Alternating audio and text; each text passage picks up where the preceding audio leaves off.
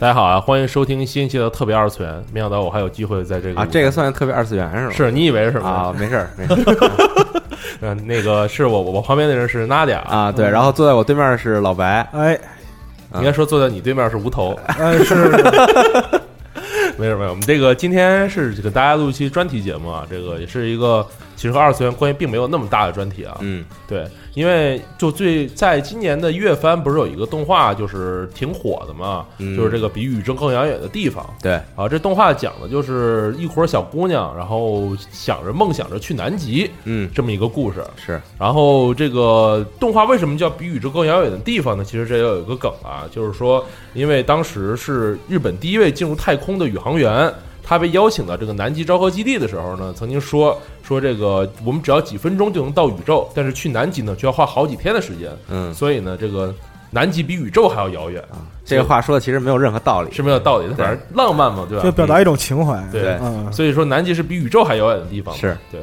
然后这个，所以今天呢，我们并不聊这部动画啊，今天其实主要是请这个曾经这个云科考过云科考，嗯。云科考云去南极的老白，嗯，，对。对，哥他以前曾经做过很详实的关于怎么去南极的功课，嗯。对对对。对，那个这个事儿的缘由是这样啊，就是我还在苏联留学，不是啊，那个我还在自己在在苏联留学就去北极呗，这个干嘛非要去南极？对对，去在苏联去北极是很方便的。对啊。对，然后就是我在就是自己原来开广告公司的时候啊，嗯然后曾经接过一个是南极科考项目这样一个项目，啊对，给他服务期一年。嗯本来当时跟人谈挺好，就是说那个明年你们那个开团的时候，我跟蹭一下。啊，对，啊结果到时候毁约了，我 操哎，王八蛋，我太他妈操，伤感了，这个非常的忧伤。但是呢，就为了自己，就是也能假公济私，蹭一趟南极船，嗯这样一个想法，所以当时这个项目做的很尽心，也算是嗯啊。是没想到最后黄了。没想到最后黄了，非常人性啊就是对对对这样，是是是嗯商业啊，这是非常悲惨的事情。对嗯然后就是因为当时做这个项目的时候还是二零一五年，然嗯后三年过去之后，呃，很多事儿又发生了变化。现在就是人是越来越多了，是是去南极 对这个去南极的人现在乌泱乌泱的。如果说拿那个数据来做一个比较的话，零八年的时候就是中国大陆嗯去南极旅游，把它做当当做一个旅游项目的人是非常非常少的，嗯差不多是呃八十几个，好像是哦这么点儿我记得对，不到一百人。啊，对，而且那个时候因为没有正式的旅游产品，嗯，所以那个时候去南极更多是个人通过各种方式来。就就土豪包一架飞机就飞过去了，不不不不不不不，大部分人还还做不到那种情况。对，呃，这个就涉及到后边我们要说的，就是去南极的这是一个过程。啊，行，啊嗯，好，对，然后现在来说的话是全年，呃，预计二零一八年全年大概会有五万多人拜访南极。也也挺少的，其实感觉不少了吧？挺少。你看日本，日本一个东京里边就不是这个十万中国人，这你不能这么比，是是是，嗯呃，但是从整个南极的生态圈上来讲的话，嗯。就是几万人次的这样一个造访，嗯。实际上对整个南极生态圈已经是一个很大的压力了。已经是破坏了。对对对，所以说是 就等于说是南极的南极这个开发区管委会啊，嗯 呃，实际上有这么个组织？有这个南极条约组织。嗯嗯嗯啊，这个是国际上就是数十个国家在嗯有能力在南极进行科考的嗯国家啊一同订立的这样一个条约，嗯就是简称南极条约。它是一九五九年订立的，然后中国是在一九八三年加入的。啊，对，哦，就是这一块来说的话，已经是超出了，快要超出南极对人就是人类的承载能力了。嗯然后就各种各样的原因吧，嗯。啊，总之就是今天去南极呢，它不是说像十年前那样，就是说非常困难，嗯。所有事儿都得你自己考虑，包括嗯。就是是呃是出国呀，然后各国的中转啊，嗯。你选择什么样的路线，坐什么样的船，嗯，这些事儿都要你自己考虑。今天你只要你有钱，嗯，其实你完全可以就是说一键去南极，这没有 一键去南极就就只要你有钱，所有这些这个比较复杂事儿都这些事儿都能办。就都有人替你办。对嗯。对对。嗯对，但是呃，总体来说，首先你要有钱，嗯。是。对。然后就是是呃，去南极呢，其实主要的呃时间都耗在路上，哦。是。对，非常非常主要的时间都耗在路上。嗯。啊，这就是目前的一个状态。如果说听到这儿有兴趣的朋友呢，就可以去搜索怎么去南极了。请转账啊付费。请转账付费。对，请联系唯一指定邮箱。啊，对，嗯对，但是我们今天要说呢，其实还是说南极旅游或者说是南极考察的这样一个呃目的或者动机，因为对，因为二月份的时候就有一部国产电影《南极之恋对对》啊，啊，赵又廷演的。嗯嗯就虽然说里边有很多怪力乱神的情节吧，啊就是比如说像他那里边有一个他掉进冰缝里，嗯掉进冰缝，然后就是说都被雪都填了，啊然后又自救成功，这种这是不可能的，哦这是根本就他妈不可能的，哦非常的电影嘛，毕对，毕竟是电影，这是非常的可怕。就是是这样的，我那时候呃，中山站的，就是我们做这个项目的时候，中山站的来给我们做讲讲座嘛，因为哦我们做这个项目服务，嗯他要让我们知道一些具体的东西。嗯然后讲说，在南极最可怕的东西，不是说是那个野生动物，没鸡巴什么动物看见。嗯 对，你就琢磨着南到南极天天看企鹅，企鹅看我们也烦，你知道吗？看海报吗，对对，看企鹅看海报。哦，对，后边还会说到海报的事儿。嗯然后在南极最恐怖的事情，其实就是掉进冰缝，嗯哦，对，没得救没得救，哦，基本上就没得救。如果说跟你一起出去的人多嗯啊，有有几个人，你还有就是掉下去那个人还有一丝生还机会。如果是、呃单别说单独行动了，嗯两三个人基本上生还可能都非常渺茫。哦所以说走的时候要非常非常的小心。行。嗯对，咱们可以先介绍一下，就是怎么去南极啊？因为这个在动画里边，这个小姑娘是，就是她的梦想嘛，就是寻找自己妈妈的这个这个这个，不是消失在南极科考时候消失了嘛，寻找他妈妈嘛，所以他就一直想去南极这个地方。然后，但他呢，这个说存够一百万日元，然后我就可以去南极。这么一个理想，然后他们每个人其实是有自己不同的一些目的嘛。嗯就南极在这个片子里面，其实更像是一种象征意义，象征性的目标。对我，他这个南极可以说是我到南极这个地方，但我实现了什么？但是他另外一方面，他也是说，就是我到南极了，其实我心中是在追求一个一个一个解答，想一个答案，然后我一直是追求它，这样我才能让自己心中得到一个释怀。对，其实就有点像神之山岭那个意思。对对对就是嗯，为什么要登山？因为山在那儿，我只是要达成我心里一个目标。是等他到了南极，他可能就忘了他妈是谁了。对，对然后在动画中，像最后他们，因为现在已经完结了嘛，他们第九话的时候就已经登上南极大陆了，所以还是最后还实现理想了。但是我我很怀疑一个问题啊，就是。就第一，日本女高中生真的能在一年内打够一百万日元吗？这是我第一怀疑的。但是好像网上说解答是真的可以做到的。嗯那第二点，我怀疑的呢，就是一百万日元换算人民币大概六万六万多，现在汇率高，六万多一点，呃嗯应该不到六万，五万多，五万多一点。这个这五万多人民币，他就能去南极吗？呃，理论上来讲的话，五万多人民币的话，应该是可以的。对，然后嗯。就是呃，首先来说，这里边是一个穷游的终极选项，哦，因为是你要到南极的话，其实最便宜的方法是坐船，嗯。对。然后呢，就是最经济，也是大部分旅游产品都会采用的方式是，先用一个飞机把人拉到阿根廷最南的乌斯怀亚，哦，然后在乌斯怀亚再坐买船票坐船，然然后去那个南极冰穹 A，嗯。啊、这是一个就穿过德雷克海峡，这是一个比较妥当的一个方法。嗯。那么如果说你购买旅游产品的话，嗯，呃，这五万八是不够的。对我看飞猪上有相关的产品，就最低都已经十三万左右，啊，十几万，啊对不同的这个其实说白了，旅游产品还是卖服务嘛，嗯对啊核心是一个服务的内容，嗯服务越多就是价越高。是但你如果单纯只是想去找妈妈的话，服务可以忽略不计。对哦对，所以说呢，最最为经济的一个穷游法，嗯。也是那个欧美各国年轻人就想少花钱去南极的一个方式是什么呢？在乌斯怀亚窝着。哦，啊，因为是呃和中国不太一样，然后就是欧美各国在阿根廷的签证，嗯。它其实是很便捷的，哦。包括说落地签啊，然后交换签证这些东西。哦，所以说他能在那儿滞留一段时间，很多人会选择在乌斯怀亚待上一两个月甚至更久。嗯。啊，为的是什么呢？为的是最后一张船票。哦，这个最后一张船票是什么意思呢？就是说，去南极的船要发船了，嗯。那么仓还没卖完，这个时候就是船东会以非常低廉价格来抛售这些船票。啊。啊，这个是整个去南极过程之中最大的成本支出，嗯。这块省钱了。这个钱就都好办了。对对哦，这个就都好办了。那这个船的话，一般是旅游型的船吗？还是说是科考的船比较多？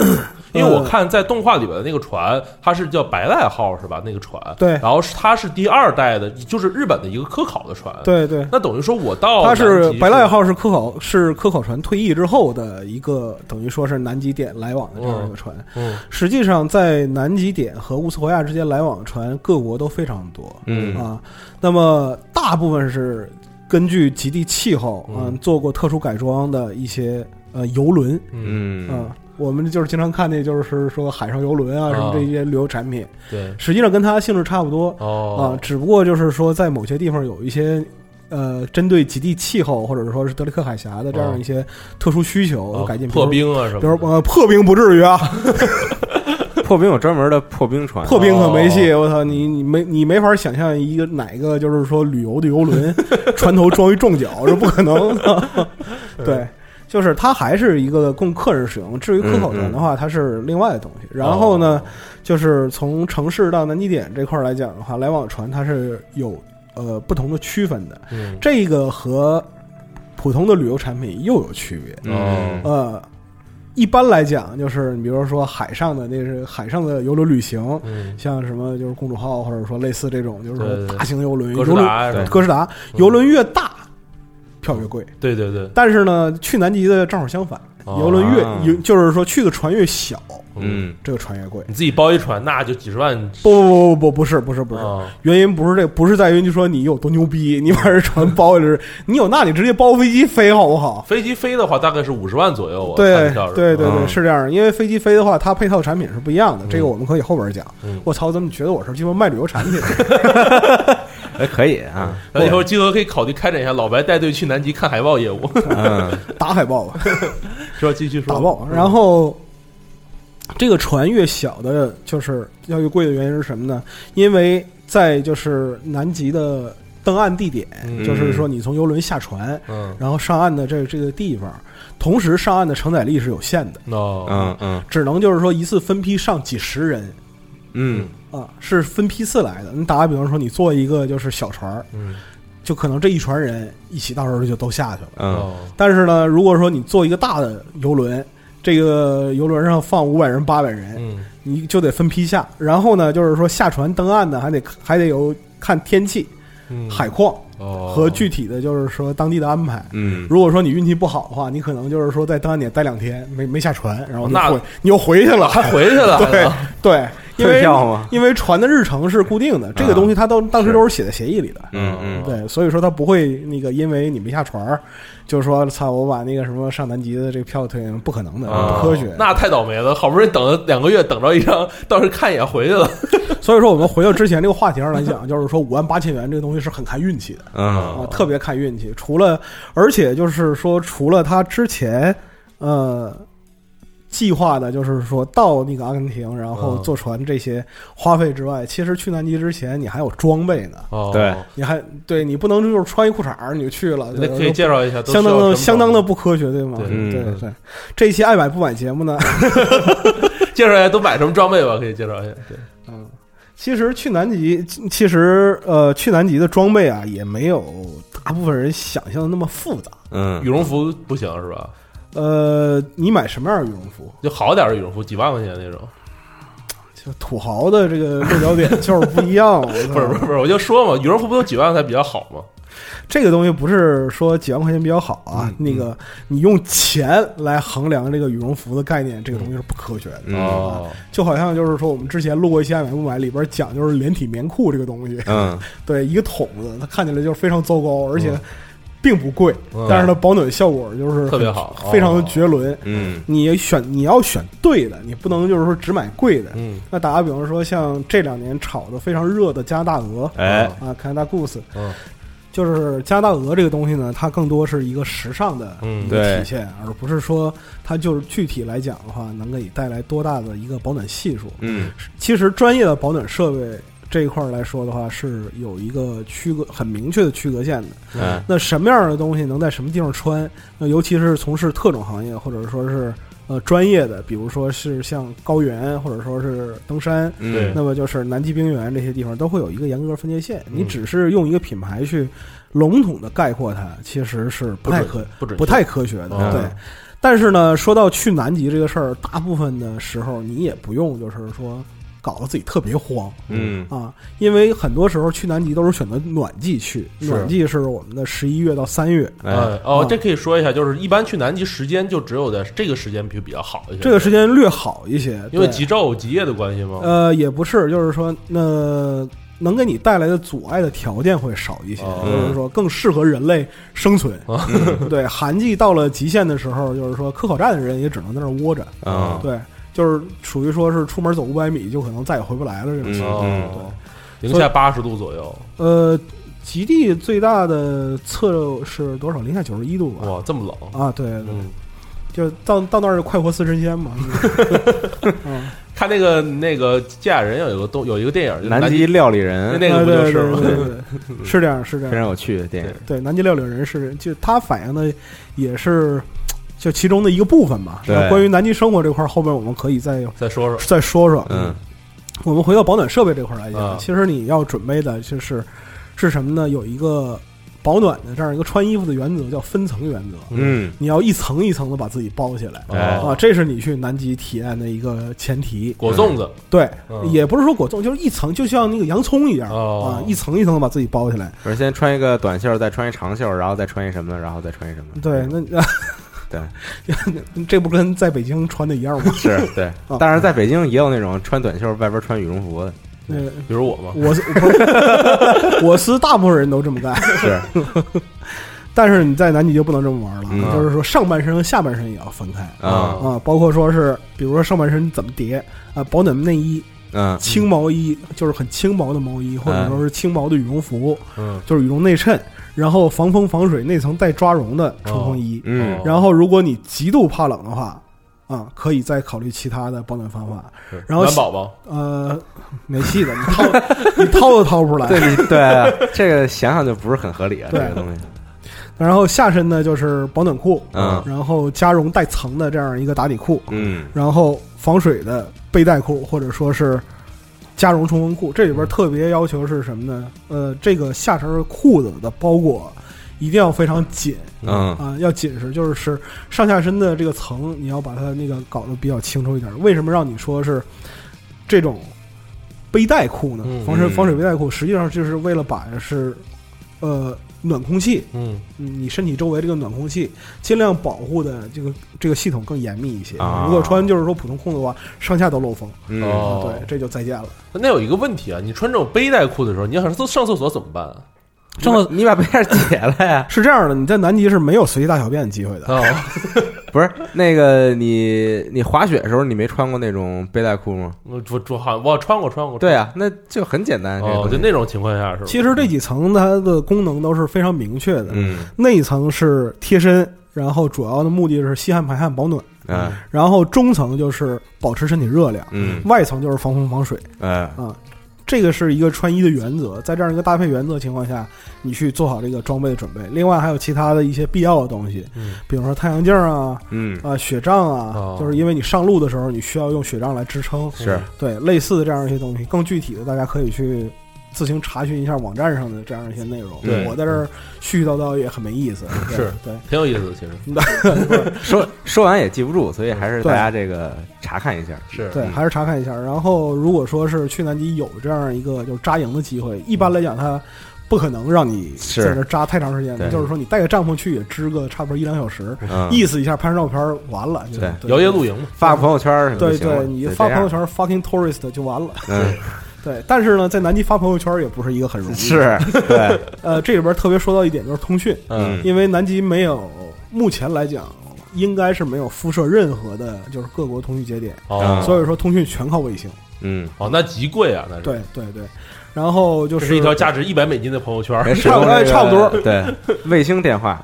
你如果说发一个微信九宫图那种朋友圈，发一条两个小时吧，然啊后上行下行自己是计费，我那真是价值一百美金的一条朋友圈，是这样是这样，就是这是土豪玩土豪玩法。对对对，所以说在去南极之前呢，如果有必要，嗯，电子设备，就是说在线之类的就算了，没事刷论坛、看看集合之类，这不太可对，不太科学。对带本纸质书，对哦，对嗯然后呢，更重要的一点，除了就是这个文娱活动之外，还有一点就是一定把药带好。啊，什么药？晕车药还是也晕车药？晕车、晕船，然后包括是急性病和传染病，自己稍微备一点。嗯。啊。那边药物很紧，一般来不是也不是很紧缺，一般来讲给游客准备的旅游产品都会有随船医生。啊啊。啊，他会有一个随船科学指导。嗯，这个科学指导是南极旅游业者协会嗯。有这么个组织啊啊，他们来就是说配置的，嗯保证就是是这个船上呃不会出格，不会出大事儿。嗯啊，嗯然后还有随船的医生，因为哦在那个就是南极给养是非常紧缺紧缺的，哦是然后随船医生会给予你一些对应指导，但是比较严重的事儿他可能就没也处理不了，对哦比方说你那个很欢脱的嗯到台原上溜达，然后摔了一跤，胳膊骨折了。啊对不起，剩下时间你躺着吧，只能这样。啊医生最多就给你打个夹板儿，对对，就给你固定好，等船开回去，对到极限了，忍七，天回乌斯怀亚完再说吧。嗯太惨了。对对对，嗯就是这样。所以说，在去南极还有什么？就是比如说，就我们现在已经这个真运气特好，或者你特有钱，然后你已经登上了去南极的这条游轮，你更知到那儿了，你运气还特好，天儿特好，你坑下来了。下去之后有什么要注意的吗？下去之后是我们先说说下之前，嗯嗯，因为整个南极耗时最长，也是你花费最多，就是这个船。嗯嗯，你在船上呢，其实呃能看的东西是最多的。那嗯包括说是在通过德雷克海峡的时候，嗯如果运气好的话，可以看可以碰到就是说南南冰洋的惊涛骇浪，嗯 这是运气好是吧？对？包括说是。呃，观察当地的就是动物，大部分时候你都是冲着水天一色的这个、啊这个大海发呆，然后把内心放空，心里想我他妈花了十几万，然后在这儿连网都上不了，还要发一下朋友圈，一百美金。对对对，嗯是这样的。嗯但是这个时候其实是给你提供一个很好的一个独处的机会，是。对，而且这个，完全的放空了自己，思考一下自己为什么要来这里。所以我觉得这种状态其实也是挺好的，对。啊，而且就是老板也不会找到你，对，谁都没法联系上，对，微信上不上不去，别他妈瞎联系我，对。注意点，克制一下。对，但是呢，在就是通过德雷特海峡，然后嗯。到达登陆点的时候，嗯。呃，那么船上相关的就是说团队的领队嗯。啊，他们就开始提醒你了，到南极有哪些事情是需要注意的。哎，其实这个不光是一个旅游界的这样一个要求啊，嗯这个东西不是说旅游界自律，嗯它是南极条约这个就是条约项里边严格规定的。这南极条约是各国在一九五几年签一订的九对嗯，就是我们之前提到过的，就是说它嗯签订的后边有一个补充条例，就是说嗯人类不能对南极圈的生态环境造成什么样的破坏。哎，那么，除非特别许可，严禁展开以下六类活动。嗯嗯第一类是带入、处理放射性废物及其他有毒有害物质或潜在污染物，带入非南极本土的动物、植物、微生物，哦，这个是第一条。那么就是说，南极生态圈本身来讲，它是很微妙又很脆弱的，嗯，你任何一个外来的一个无心的举动都可能破坏它。比是如带个电池什么掉地上那就完了。那同理，嗯你也不能采集或带出南极圈内的任何东西。啊啊，，这是旅游还是说科考也不科考所有的所有的都哦包括，就是说活的、死的你都不能带出去，嗯小到一粒沙子，就是一粒沙子、一颗苔藓你都不能带走。嗯嗯啊而且你在南极登陆的时候会有专人看着嗯啊啊，，几十人这一桌，然后就是说你们你们家就自己拍拍照就完了，你知道吗？嗯，你要说是那个往兜里揣石头揣石头什么，会那那直接给你抓了马上会有人过来非常严厉的呵止。啊，嗯，就是说你不能这么干，啊，嗯再有行为直接抓走，再有行为再有行为的话，取消你的登陆资格，直接、哦直接就搭回那个船上去了。遣返了，啊，那这个管理的组织是什么组织呢？这个这些人是什么人呢？这个是几点，就是说包括这个是一层一层的关系嘛。啊那么就是包括说是开展旅游项目的旅行社。啊啊，或者说是那个开展申请向南极的各国站点儿申请科考项目的这样一个团队啊啊，他们向各国的这样一个科考站负责啊。那么就是说，在各国科考站所负责项目里边，如果出现了问题的话，那就拿你试问了啊今天就是说造成什么？哦呦，你这团儿走完之后，怎么有人随地小便呢？就这意思。那还挺牛逼的，真敢呀，那也是我操，他妈冻上了直接对对，回去之后就直接变性了。啊，它是就是从上到下一层一层来的，但是归根结底呢，就是对于整个环境的保护是需要所有人一起高度的自觉而且努力的。嗯啊，那么就是刚才我们说到了七那个六条，我们只说两条带入带出的问题，嗯然后还有包括说是猎捕或者说是获取南极哺乳动物、鸟类、无脊椎动物以及植物的整体的活体或者标本哦啊。那么进入南极特别保护区或者说其他国家海洋局啊，基于安全和环保考虑，严禁进入的这样一个区域，各个嗯就是。其实能给游客活动的范围是非常非常小的，小到就是可以忽略不计。这也是这这几年才开放给游客，在前之前是根本就不开放给游客的。对，因为就是各国都要创收嘛。啊对，南极科考站也得花钱。一个是科考站得花钱，另外一个是就是南极科考这个归属啊，在各国基本上都是归给海洋局。嗯那海洋局本身来讲的话，它也会想一些办法来提升人们对于科学考察、对于海洋的兴趣对啊，所以说他们愿意去在社会、在公众做这样的一个传播。这也是好事儿。对，同时呢，就是很多国家海洋局和中小学还有一个公益教育。哎，啊，那么包括说是假期的一些旅行，啊。他可能会选择南极、北极，嗯。那像就是说一些著名的山脉，包括亚马逊丛林这样一些地地球上的这个自然区域，嗯作为就是呃中小学生考察的这样一个项目。这个这是北京贵族小学的狰狞面目啊！您看，对有吗？不是有有有他做的就是有，我原来啊我原来做过南极科考，呃，北极科考，然后沙漠科考，还有那个亚马逊科考，嗯，嗯，这些项目都是有的。啊啊只不过我们学校怎么就他妈去香山啊？改造了隔差社会了，真是惨完了，金钱世界这个打岔的这个六条又只说四条 继续继续。啊，最后两条其实很简单啊，就是建立人工建造物和其他可能损伤南京呃不是南京去了，南京到时候这会儿重新说啊。啊，还有两条就是建立人工的建造物或者说是其他可能损害南极环境和生态系统的活动嗯啊。这个实际上你可以看，它囊括了人类绝大部分的活动。啊对于雪人也不行是吗？对对对，你知道吗？就是说，你有病，我，比如我去堆雪人很正常吗？我去那儿，我相信有游客这么干过。对，就是这个东西就是人多手杂，因为啊毕竟去的也有五万人了，然后就是这五万人里边有那么一两个就是像无头这样缺是陷，对，对，这这这精神不太正常，精神不不是很正常。不是我到到南极那么多雪，堆雪人，这是不允许的，是吗？肯定这也不是很好说，你知道哦因为最后一条它管的非常宽，嗯其他可能损伤南极生态和环境系统的活动。是堆雪人可能下着海报也不行。也不是说下着海报，人一看，操，太丑了，这是核心问题。对，反正就是，其实它这个规定完之后吧，有一些，比如说像无头说这个堆雪人这种啊，它就是怎么说，它不好说很明确的规定你你能不能这么干。嗯然后唯一的这个方法就是实践，就是你真的自己去一趟，你去堆雪人，看人 看人是不是说你。对你花十几万去堆个雪人，然后被蹬上去，对 回城的时候船上少一无头，多了个雪人儿对，可 以可以。可以啊。嗯，然后那如果这样的话，就是除了去旅游之外，比如说到那儿到那儿之后，我一般住在哪儿呢？就是就是旅旅游的话是回到船上吗？还是说我可以在南极的比如科考站我住一宿？这也不可以是吗？这没戏的，你觉得科考站凭什么让你住科考站里？不是，我就说，比如科考站开辟一个区域什么的，这种也没有是吧？老哥，那个是中山站，不是中山大酒店。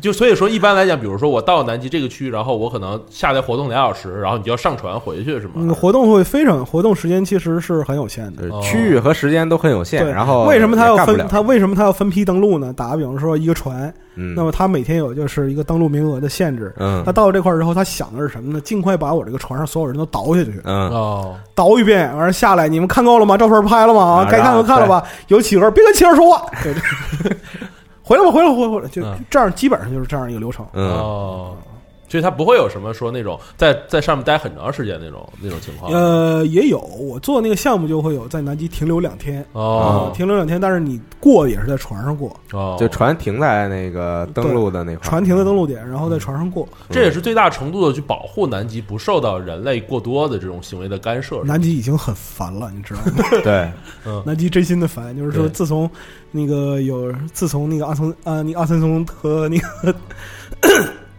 自从就是阿森松发现就是南极点之后，啊就是人类就没完没了的来来骚扰南极。是嗯对，啊，所以说这个南极去它的意义就是，比如说我们这种旅游看热闹、发发朋友圈是一回事儿啊。嗯那正常这些国家科考南极，包括很多做一些科研的项目，它主要是一个什么目的呢？就是因为南极这个东西还是一个比较特殊的一个区域嘛，它有什么什么目的性在里面呢？那么这个目的其实是，呃很明确的，就是因为南极有太多我们不知道的东西了。嗯就像你最在这个节目最开始提到那一句，就是比宇宙更遥远的地方。嗯你可能很了解宇宙，嗯，但是你不是很了解。对，你了解什么？你告诉我。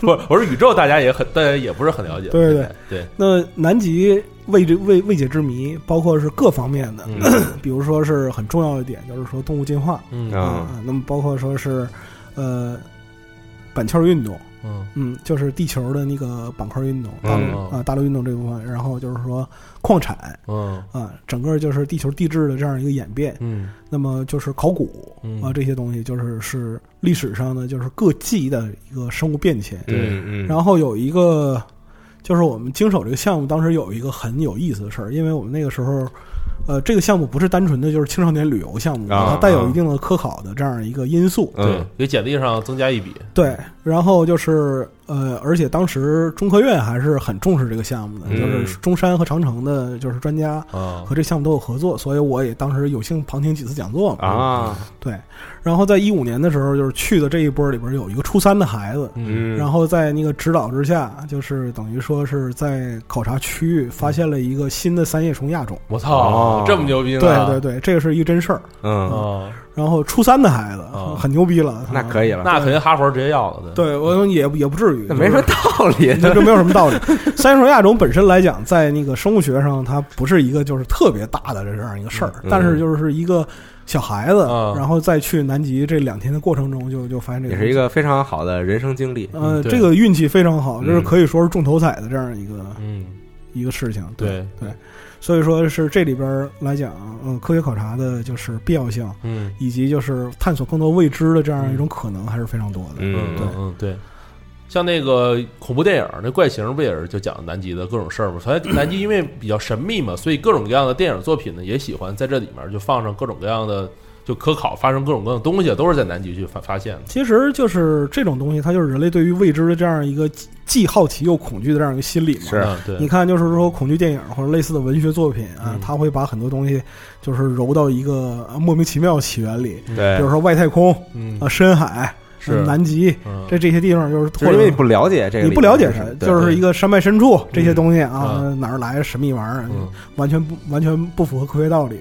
是对，中国现在是有长城和中山这两个科考点是吗？那中国现在有五个科考点，五个科考点，它这种科考点，就是因为因为在动画里边曾经有一段话嘛，就是这个就比较敏感，我就简简单说一下，就是他那个说，因为日本是在二战时候失败了，所以说在南极这边也受到了很多很多的这些限制。就嗯比如嗯他这个是怎么去约定？比如说哪个国家有资格去，是国地比较小的国家就没有资格去南极设立科考点呢？还是他根据什么去划分这种？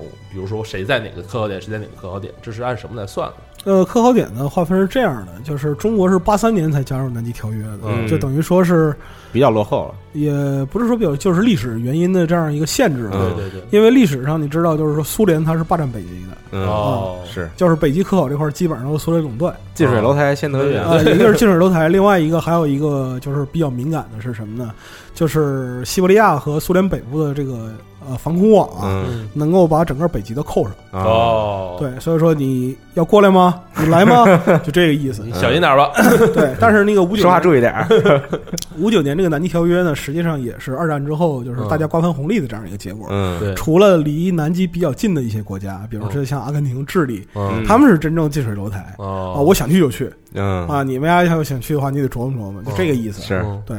最开始的十二个国家也是国力比较强劲的这样一些嗯。啊国家，就是除了这些比较近的，嗯，近的国家呃，除了比较近的国家之外，嗯。那么他们就是说共同发起这个南极条约的一个很重要的原因，就是要保证地球上最后一块净土嗯。嗯。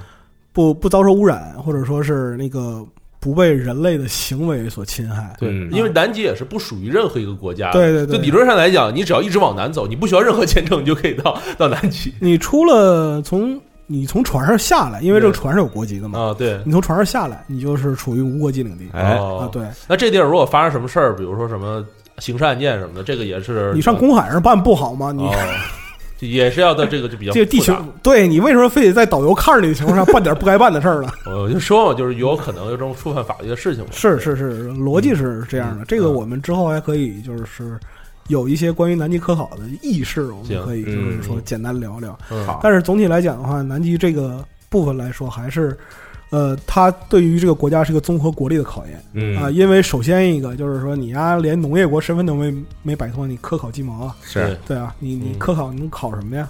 嗯，所以说更多时候你把这面旗竖起来，嗯。是代表你综合国力的一个象征。哎。啊哦，，你打个比方说，像在那个 番里面，就是动画里面，对。他是去日本昭和基地，对对对，嗯，昭和基地也不是五九年建立的，嗯。也是之后才建立的，就是是在日本经济 就是经济腾飞的年代啊，哎，我们需要做这种事儿。嗯。啊，然后就等于说是日本人在南极就成立了这样昭和基地这样一个站，但是后续就是他们还有一些流动科考点啊，嗯。但是永固点的话就没有太多。嗯。那像中国是是从长城中山之后，其实这两个是国内最广为人知的科考点。对的但是其实之后一直是在努力的拓展着势力范围啊，啊，包括是最新的罗斯海站。现在对，现在一共五，现在是一共有五个站点儿。嗯那么这五个站点儿分别承担的职责都是不太一样的。嗯那需要说明的是，就是你站点儿越多，能够去的人就越多是啊。其实这对于就是国内的就是中青年的科学力量，嗯它也是一个锻炼。哎是同时呢，站点越多呢，它能就是接待各种人也就越多。哦 对，对，这个都是很，这个都是其实都是很微妙，很微妙的事情。我们这一个很粗浅的节目就不在这儿多说了。是包括说是像那个一些就旅游项目，其实或多或少的背后都有就是各方面的一些知识。考量？对对对包括你做的这个对对对送过去，对对对，比如说像那就是说国内的这种就是呃呃上学的青少年嗯啊，就是在正处于求学阶段的，嗯那么他的背后就是中科院来牵头哦啊。那至于就是说海洋局嗯或者其他地方有没有人这么做，也也是有的，只不过那是别的项目了，就是这是另一回事儿。哦也跟利益对，这儿我们就就不展开说了。嗯嗯也不敢展开说，对对对对对。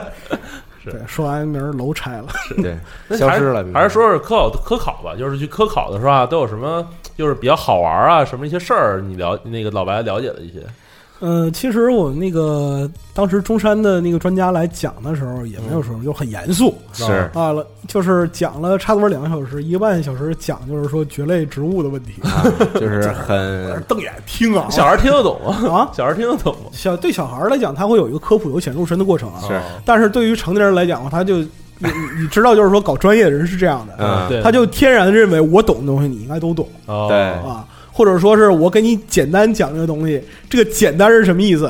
就当时我听他课，感觉就是一个五岁孩子开始学积分那种感觉，你知道吗？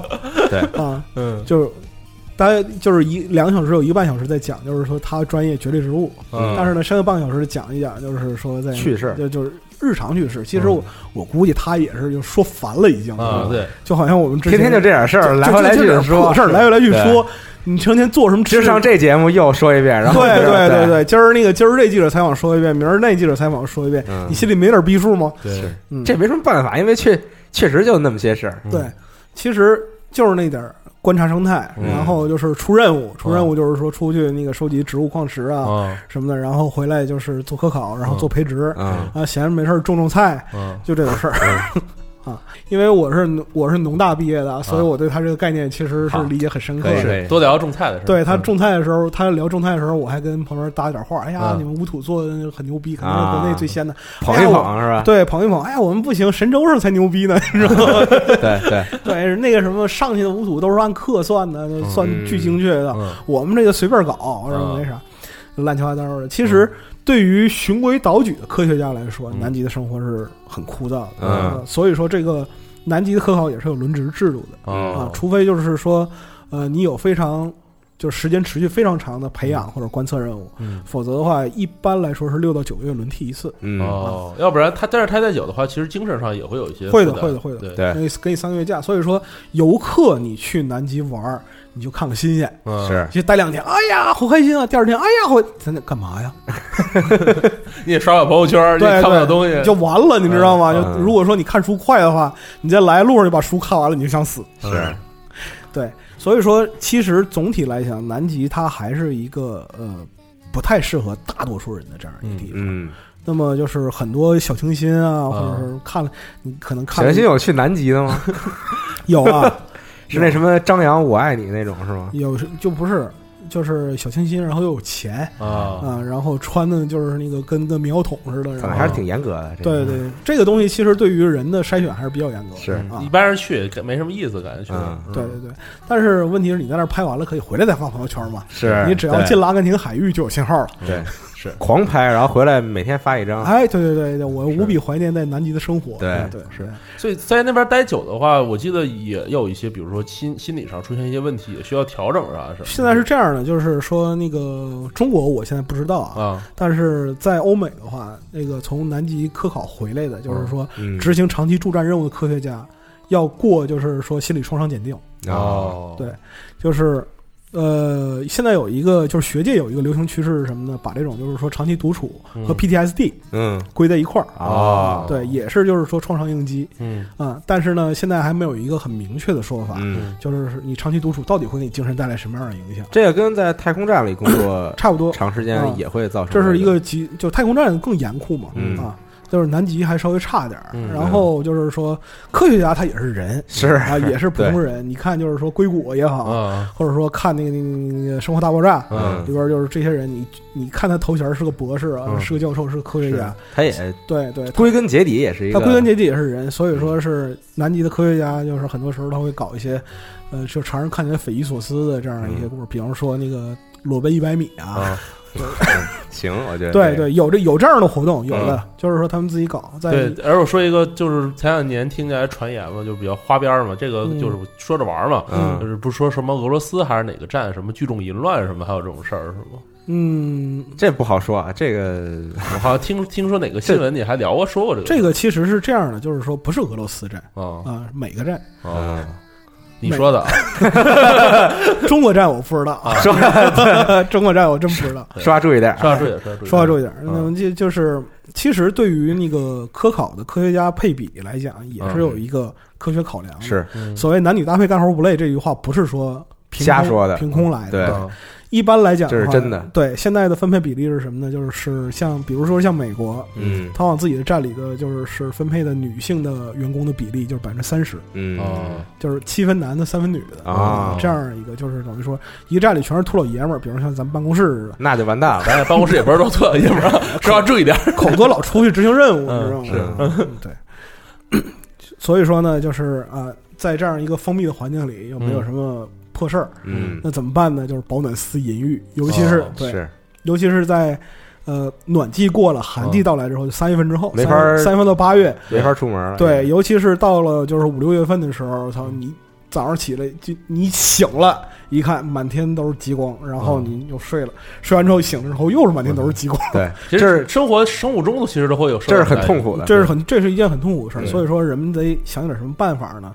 就是说娱乐靠就是娱乐靠球了，就、嗯。嗯。啊，那没有辙。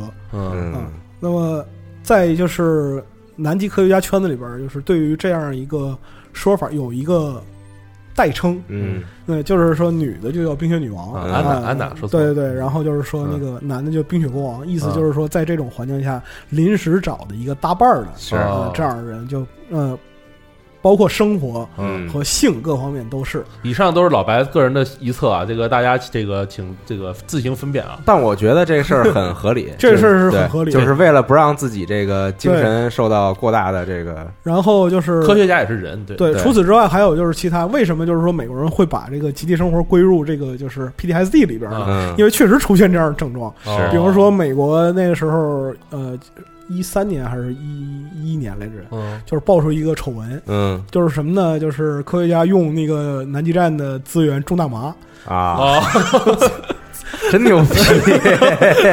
啊！就是那个他们那个美国人是厉害，是是牛逼，我操，那就非常向往。我 操美国人是厉害啊。美国人是牛逼，就是等于说什么，他把大麻种子夹带到那边去，啊，然后那这本身就是违法的呀，就把这外来的东西打带到南极里边去。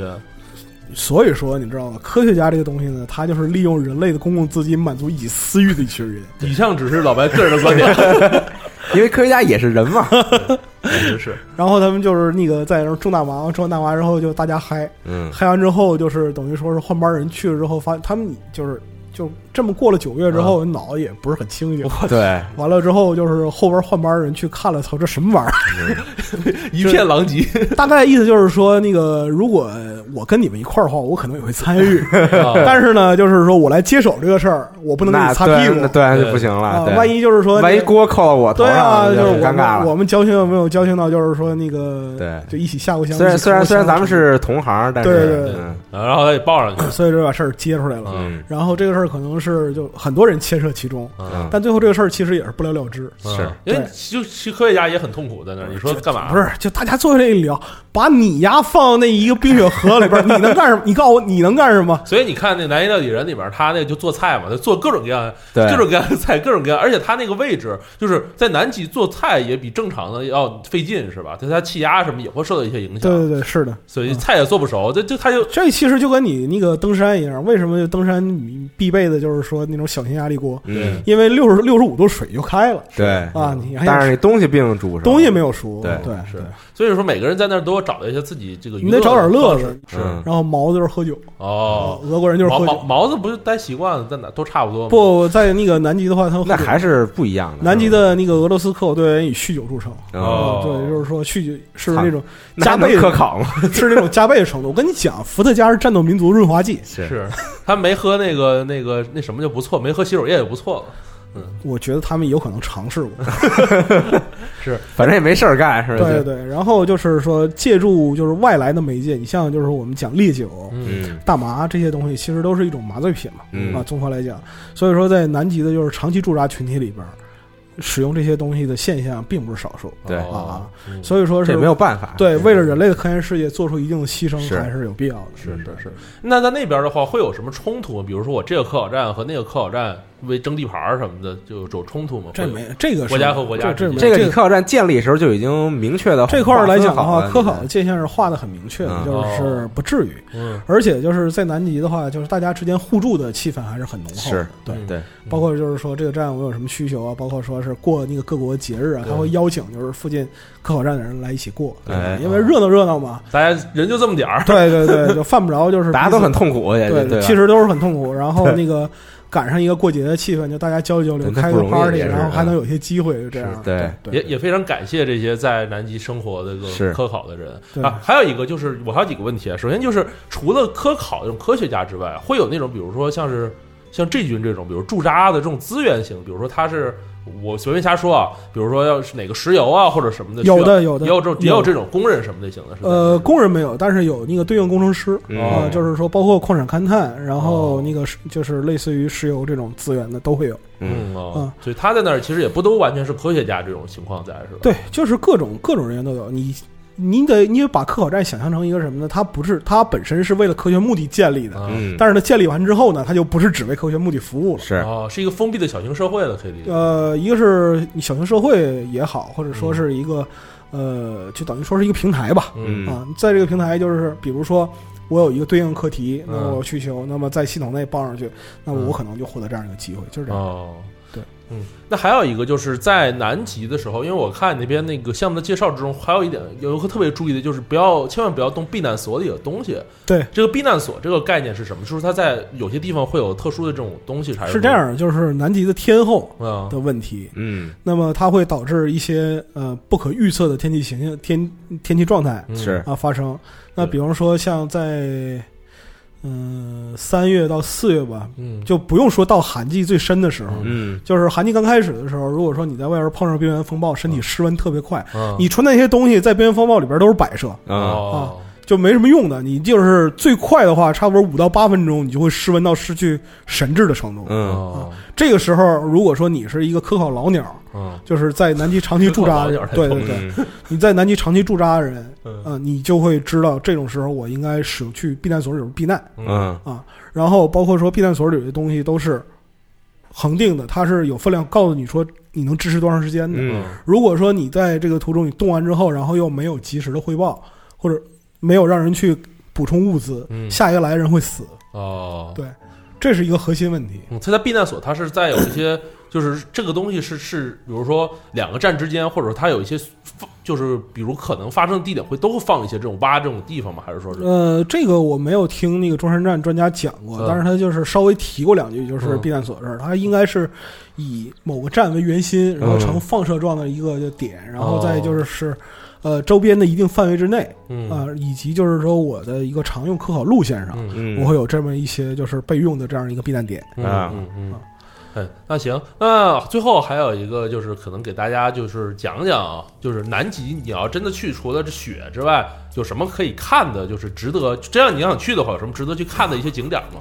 看四十二，没有太多可以看的东西。其实没有太多，更多的时候，我觉得去南极的话，你看啊，我举个例子，就是我年轻的时候，嗯啊，不知道为什么大家都笑了啊？三十多年前的30时候三十多年前没嗯也没有三十多年，其实是就是我还我二十岁左右的时候，那时候很流行去西藏，啊，对对对，就是现在也流行。两千年初的时候对。但那个时候就是说去西藏不像现在，现在去西藏，随随便的去。你，现在说去西藏，意味着你可能就是说坐高铁也就去了，对 就这很没有逼格。是。对，那个时候去西藏讲就是说骑自行车啊，对，徒成都啊，从成都一路骑过去什对走走川藏或者对。走青藏，但是走川藏其实当时很危险，因为是。川藏当时路路况真的非常不好嗯。啊，很多人每年葬身在那儿嘛。是嗯。作的嘛，就是这其实是一个就是说流行倾向，就是人类给自己设定一个比较崇高精神目标。嗯。对，那就是说南极，嗯。或者说是那个呃西藏，嗯，或者说是登山，是或者说上上宇宙，对，就总之给自己设定一个挑战。对。那么就是是你去南极这一趟，你可能就是是别人看起来可能觉得没哎有钱烧的，是。但是从个人的角度来讲的话，他可能就是给自己设定一个挑战的目标。是。啊，你在内心中或有或无的已经把它定义为就是说我需要到达那里是嗯啊这样一个观点。是，就完成自己活着的意义。对对对对，所以你包括看动画的时候，他那个人登上。登上就主角登上南极的时候，南极大陆的时候，他就他就在这喊说：“你们看吧，你们谁都不相信我能去，我最后大家来了来了。”但是你知道吧？如果说按照那个相应的条约的话，他马上就该绑起来给扔回船，为什么呀？对，扔回船上去了，你知道吗？呃为因为就是说，你人类的就是说活超出范围的活动嗯会惊扰当地的动物。嗯，哦，他大喊大叫，你这个海豹吓着了。，对对对，海豹、企鹅都是这样，包括就是，呃，南极科考队那个对于就是外来的短期的驻在人员，啊，有一条非常严格的要求，就是你绝对不能去斗企鹅，嗯，哦，这特别严格，是吧特别严格。对、嗯对，就是说，因为是什么呢？你如果去斗企鹅的话，企鹅就是改变它生态行为的认知，哦，它没有见过人，它没有和人有不是说见过人，就是说人在南极活动，它见到人它已经很习惯了。嗯，但是如果你去逗它的话，这等于是进一步的交流。就和它有一个生物上的接触在。对对对对哦对，所以说是，除非说一些特定的目的，就是说动物考察或者说类似的需求，嗯，否则的话，人是以严禁和动物来进行这种沟通。像 EVA 里边那种给把企鹅抱回家养，不太可能。啊，这不科，这不科学。你指望再来一次，就是再来一次第二次冲击吧。反正就是大概意思就是，如果你是旅游去的南极，基本干不了什么事儿，就是下船看一看，然后就回来了。对对对，嗯如果你真的想真的认真的去，就是进入南极啊，那真的有这种你就想办法进科考队。是跟科考队对也不是说进科考队啊，也有就是说比较贵族的这种游览的。哦哦，就是我们之前贵贵族也不会听咱们节目，也不一定呃，咱们听节目是指不定哪儿酋长呢。对对对，保 啊，刚果布拉柴维尔，对对，你说说热地儿酋长非要去南极，酋长就是因为就是因为热才要去冷地方呢。你说老白说。冻死了。就比较贵的这种就是旅游方法，它就不是说在南极穹顶登陆，你只是嗯待一待看看就回去了，嗯不是这么简单。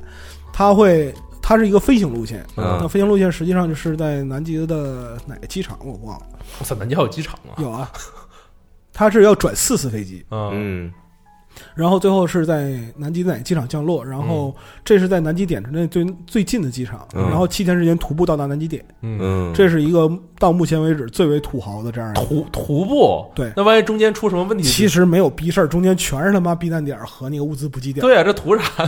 不是就是就是要要完成，而且会很辛。苦吧？你徒步到那儿的话，其实其实还好，哦。其实还好，嗯。嗯。就是是很多时候没有你想那么辛苦。嗯。啊。肯定有专业的人带领你，就是你不要忘记这个东西它本身不是可好，它是个旅游产品。对哦对。所以其实还好还好。所以说，就所有人所有旅游业者最大的考虑不是说你在这一次这一趟旅游之中达成什么样的意义，嗯。而是你这趟旅游之后能不能活着回来。啊，这第一第一要素，对，这是第一要素，嗯。就是短途旅游、长的旅游，就是去危险的地方、去安全的地方，嗯。就是保证那个你作为就是旅游产品服务使用者的人身安全，嗯这是第一位的。嗯。啊，所以说你不用考虑这些来我感觉我们这期节目把一个非常浪漫的事儿说的特别不浪漫，据 说据商业 啊这事儿本来就就是没那么的那个，其实是这样的，浪漫它都是人自己人所赋予的人意义。对对对，对就是说那个人你自己非要加上这种对感觉的话，你打个比方说，你看着一就是前面有有一对儿姑娘小伙儿，嗯就是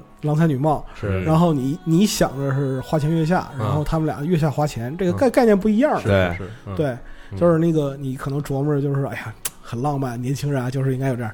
完事儿那哥们儿在心里琢磨：我操，这月工资又干了，我操！是是是，嗯，对哎，那一般人就是想要进入南极，就是这种深度进入，除了有钱，我也没钱，然后呢，我也不想说短途，我想进入科考队，它有哪些途径可以进入呢？你现在是晚了，我我不是说我，我我可能小时候参加您那个项目我就可以了。我觉得是这样的，啊就是是那个，首先呢，呃呃，现在听节目的二三十岁的朋友要从现在开始努力。嗯。啊。然后就是说，首先你要努力让自己的孩子对对对，首先 首先你要结婚，对对，其次呢，就是说你要混个北京户口，啊，然后呢，就是你要把自己孩子扔进就是一些重点贵族学校，贵族学校。北大北大附中什么的，对，差不多就重点小学，嗯，嗯，重点小学、初中就是有这种交流项目的学校，对对。然后呢，就是说你的年薪能够 cover 一个差不多二十几万的旅游项目，旅游项目，嗯。年薪百万吧，每年嗯。每年 cover，我跟你讲，你年薪百万，每 cover 一个二十多万的啊旅，游项目不够的，嗯，是，对你后边得加一个零，嗯。嗯，然后呢，现在基本不用想了，对这样呢，你就有机会在你的孩子差不多八九岁、十来岁的时候，嗯，给他一个发现三叶虫的机会。是的。啊，对，不，那我说是说，是说那种正经的，比如我想进入科考队这种的话，我一般是比如我现在十岁，对我现在现在进我想入科进科考队我，梦想去南京，进科考队，那我就是努力学习，然后考到中科院，是是是这意思吗？也不是，就是说做一些那个极地的相关的课题吧。啊，嗯啊，也不是说那个这个东西也不是限制很死，嗯就是我们不是说你高考考的分高就能，我们之前说过了，就是说动植物、地质、矿产很多的专业啊，都有这个方向课题。嗯但是首先呢，你要学习好。是，对对，就所以年轻人少听集合，好好学习。对对对，这个事儿其实就随缘了，你知道吧？是啊，现在我觉得年轻人最重要的事儿就是多多认识和了解这个世界，是就要知道自己有很多事儿是可以干的。对对对，对就我们这种岁数人看看动画，可能看出来都是这种，这种对，就是看看别人励是志吧，这样的，就反正是你看，就是比如说像这种那个小就是清新系动画，啊，嗯。比方说那个宇宙最遥远的地方，或者说前一阵很火《摇曳露营》，啊，它创作本身的目的呢，实际上是把这些东西里边最好的美好的。地方，对。对提提取出来。嗯。那中大麻什么的，那不可能对。弄动画里边。就是，你看就是说，青春美少女到南极呼大中大麻，感感觉像这个太牛逼了，有点想看。美国人是真厉害，是是是，对，他是把里边最美好的东西提取出来给你看，但是就是并不意味着呃这些就是美好的事就。美好的东西可能只是冰山一角。对对对。这个你可藏在海平面以下的，就比如说，其实打个比方说，有晕车晕船的朋友，嗯。如果你选择去南极，那是要死了。非常遭罪的，对，我，特别特别我可能这辈子都去不了。对你可能就是说跟路上就吐两天半，是。然后到了那个然后都脱水了，对种对，基本上脑子都吐出来了，然后那个你下下船颤颤巍巍，别人搀着你，然后自看了两眼，自拍一张回来了，太惨了。然后你回来接着吐两天半，因为你回来也是坐船回来，还得给我关键是你还花了那么多钱，对你还得过德雷克，完了之后在乌斯托亚瘫痪一个月，就是 是是，哎，但是怎么说呢，也不能说是就是不好啊。这个浪漫的东西，我觉得是有它存在的意义的。对，就就所以先多去了解，然后你发现如果这个事儿你真的想干，那就去干。就是也是也是说嘛，就是人都是一个精神的追求。其实去南极本身，它不一定是一个物质上的我想得到什么的东西，可能更多的就是就像以前去西藏似的，现在我们去南极，它就是就是证明我到了这儿了，对我到这儿我做得到。所以其实其实动画啊，就是虽然说这个扯了一大堆啊，其实还要回归动画啊。嗯就是其实动画中想表现的这一点也是这样，它最它其实。